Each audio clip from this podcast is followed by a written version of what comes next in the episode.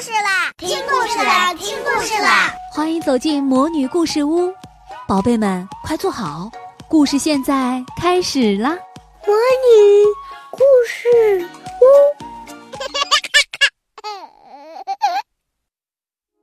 新教育的一年级九月，开学仪式和毛毛虫，每一天都是新的。但这一天格外新鲜，这一天安雄盼了许久，这一天牛牛盼了许久，这一天很多大人和很多孩子都盼了许久，同时也紧张了许久。这一天是一个轰轰烈烈的日子，是从小朋友正式变成小学生的日子。这一天就是九月一日。正式开学的日子，可这一天的早晨，阳光非常温柔，空气非常清新。新教育实验小学的校园里似乎显得格外安静，一点儿也不像就要发生大事的样子。过一种幸福完整的教育生活。这一排大字高高竖立在教学楼顶，这些字头天晚上刚被初秋的小雨清洗过。在瓦蓝色的天空的映衬下，显得温润又饱满、舒展而有力。这一排大字面对着操场，一年级新生开学仪式就在这操场上举行。这是一个庄重而朴素的仪式。一年级的新生都站在操场上，每位新生的身后站着一位家人。五年级的全体同学列队站在新生的对面。这些大哥哥大姐姐们微笑着合唱起歌曲《心愿》。湖水是你的眼神，梦想满天星辰。成长是一扇树叶的门，童年有一群亲爱的人。歌声响起的时候，他们也向新生走了过来。在他们每个人手中都捧着一本书。这是他们自己最喜欢的课外书，被装饰纸、彩带精心包扎着。他们走到每一位新生面前，把书郑重地送到新生手中。牛牛接过的书是一位大哥哥送的。这位头发有点卷卷的大哥哥在给牛牛递书的时候，突然对牛牛说了一句话：“要加油哟！”大哥哥轻轻地、飞快地说。妞妞眨巴着眼睛，还没来得及说什么，大哥哥已经跟着队伍走开了。然后，一年级的所有老师都走上前，每个人都说了一句话。一位壮实的老师说：“我是体育老师，我承诺我会以自己为表率，让我的学生拥有健康的身体，懂得生命的可贵。”一位又瘦又高的老师说。我是一年级一班数学老师兼班主任，我承诺我要以数学教学生，让学生们懂得数理的趣味，迷上智慧的挑战。牛牛他们等了很久，才等到熟悉的花儿老师说话。花儿老师说：“我是一年级二班语文老师兼班主任，我承诺与学生们共同成长，点亮自己，照亮他人。”老师们宣誓之后，是学校里的其他人宣誓。胖乎乎的食堂阿姨像位军人一样站得笔直，严肃地大声说：“我承诺，我会做出可口的饭菜，让大家吃得舒服又健康。”而头发花白的传达室伯伯很紧张，他双手捏着一张两根指头宽的小纸条，一字一顿地念：“我宣誓。”我要为大家扶好物，看好门。最后是校长，校长个子高高的，头发卷卷的，有着大大的眼睛、大大的鼻子、大大的嘴巴。他总是咧着嘴，笑嘻嘻的，露出一口雪白整齐的牙齿。校长说的话比其他的人都多。校长先说：“我是校长，我承诺。”让学校成为汇聚美好事物的中心，与老师们、学生们、父母们一起成长，过一种幸福完整的教育生活。校长又说：“亲爱的老师们，此时此刻又有这样一群天真的孩子从家庭走进学校，从父母走向我们。学校是孩子们精神的家园，我们是孩子们精神的亲人。让我们与人类崇高精神对话，教给孩子们一生受用的东西。拜托诸位。”说到这里，校长深深地弯下腰，向老师们鞠了一个躬。校长还说：“亲爱的孩子们，从今天开始，大家成为了小学生。一粒种子要汲取营养才能发芽开花，一个孩子要上学读书才能真正长大，发现自己的才能，实现自己的梦想。”校长问大伙儿。你们有没有梦想？大伙儿七嘴八舌地说：“有。”校长又问：“你们想不想美梦成真？”“想。”大伙儿又回答：“那……”校长笑眯眯地看着大家说：“我们就一起努力吧。”牛牛也笑眯眯地看着校长，使劲点头。校长的这些话，他听得很高兴。就这样，开学仪式结束了。不过牛牛不太明白，妈妈的眼睛怎么变得红红的，看上去像是刚刚哭过的样子。但牛牛也没有时间和妈妈说太多，因为开学仪式一结束，大家就排队回教室了。回到教室，还没来得及细看五年级大哥哥大姐姐送的书，新的课本已经摆在了课桌上。新课本散发着一种很不一样的味道。牛牛捧着它们，凑到鼻子前，深深的闻，好香呀！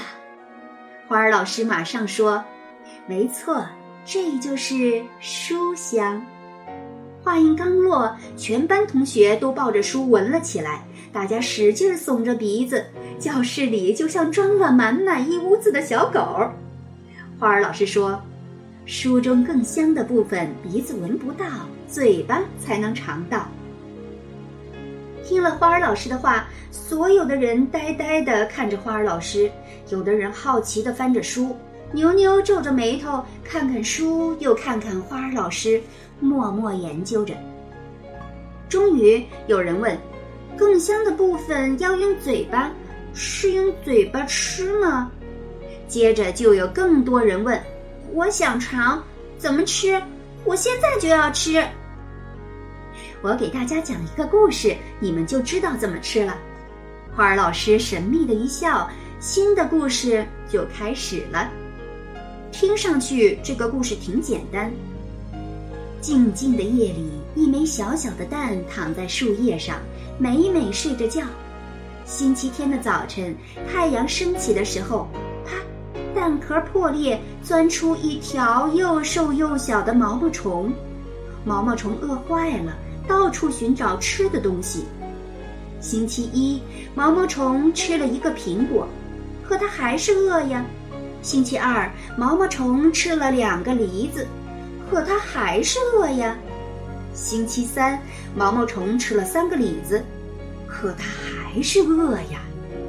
星期四，毛毛虫吃了四个草莓，可它还是饿呀。星期五，毛毛虫吃了五个橘子，可它还是饿呀。星期六，毛毛虫吃了一块巧克力蛋糕，一个冰淇淋蛋筒，一条酸黄瓜，一片瑞士奶酪，一节萨拉米香肠，一根棒棒糖，一角樱桃馅饼，一段红肠，一只杯形蛋糕，还有一块甜西瓜。这下可糟了，这天晚上毛毛虫就胃痛起来。紧接着就到了星期天，毛毛虫吃了一片可爱的绿树叶。哎，这下它舒服多了。它不仅一点儿也不饿了，也不再是一条又瘦又小的毛毛虫了，而是一条胖乎乎、圆滚滚的大毛虫。毛毛虫造了一座小房子，叫做茧。他在小房子里住了两个多星期，又在上面咬了个洞，钻了出来。奇迹发生了，毛毛虫变成了一只美丽的蝴蝶。这个故事叫《好饿的毛毛虫》。有的同学以前看过这本图画书，有的同学听到第二天、第三天就陆续明白过来。所以，每当花儿老师说完毛毛虫吃了什么，同学们就跟着一起快乐的叫道：“可它还是饿呀！”雷天龙一边叫一边咽着口水，听着这样的故事，他觉得自己真是有点饿了呢。如果就这样讲完了。这个故事也的确很简单，但是接下来花儿老师又问：“亲爱的毛毛虫们，你们还想再听一遍吗？”故事总是受人喜欢的，所以大家的回答又干脆又整齐又响亮。想，花儿老师又给大家讲了第二遍。在很多年以前，亲爱的毛毛虫呀，你还躲在妈妈的肚子里，美美的睡着觉。有一天，你出生了。哦，亲爱的毛毛虫，你长得又瘦又小。为了长大，你不停的寻找吃的东西。第一年，你遇到了一本书，啊呜，一口吃了下去。可是没过多久，你就饿了。第二年，你遇到了两本书，啊呜啊呜，你两口吃了下去。可是没过多久，你还是饿了。花儿老师一直讲到吃下五本书。到了第六年，第六年你一口气吃了很多很多书。糟糕，是不是很多书看不懂呢？那么，亲爱的毛毛虫，请吃掉一张绿色的入学通知书，来上学吧。一双双眼睛聚精会神地盯着花儿老师，尤其是以前看过这本书的安雄，更觉得又惊又喜。以前妈妈给安雄讲过这个故事之后，只是教他数了数书上被毛毛虫啃出来的圆洞。现在安雄才发现自己原来也是毛毛虫，毛毛虫吃东西和自己上学还有这么大的关系呢。学校就是一个茧，亲爱的毛毛虫们，你们要在这里住多久？你们要在这里做些什么才能变成一只美丽的蝴蝶呢？花儿老师说，请大家画一画自己变成蝴蝶的故事吧。与此同时，花儿老师点了一下鼠标。书上的那只蝴蝶再次出现在电子屏幕上。尽管知道毛毛虫最后会变成蝴蝶，尽管刚才已经看到过这只蝴蝶，可是当蝴蝶第二遍出现时，牛牛的心还是猛地一跳，心口热热的。花儿老师正准备接着讲下去，突然他的心脏也猛地一跳，倒吸了一口冷气。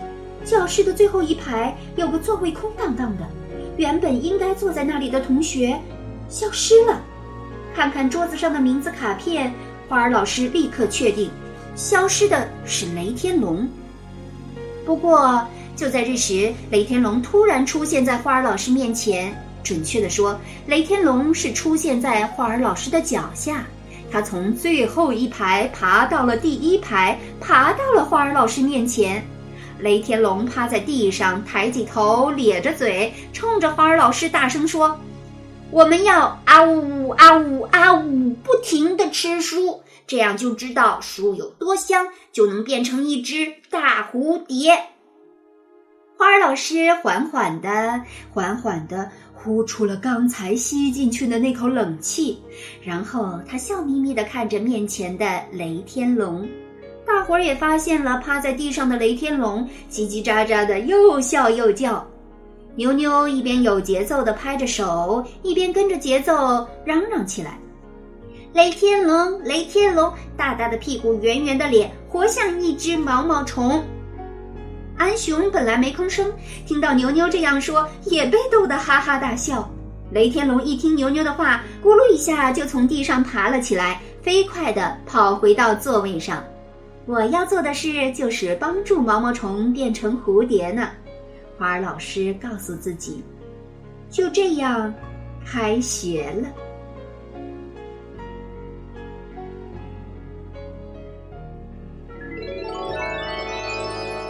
亲爱的小宝贝们，今天的故事就讲到这儿了。想听更多的好故事，欢迎你在微信公众号上搜索“魔女故事屋”，加关注来和我们做朋友。这里有更多的好故事等着你哦。我们下期再见。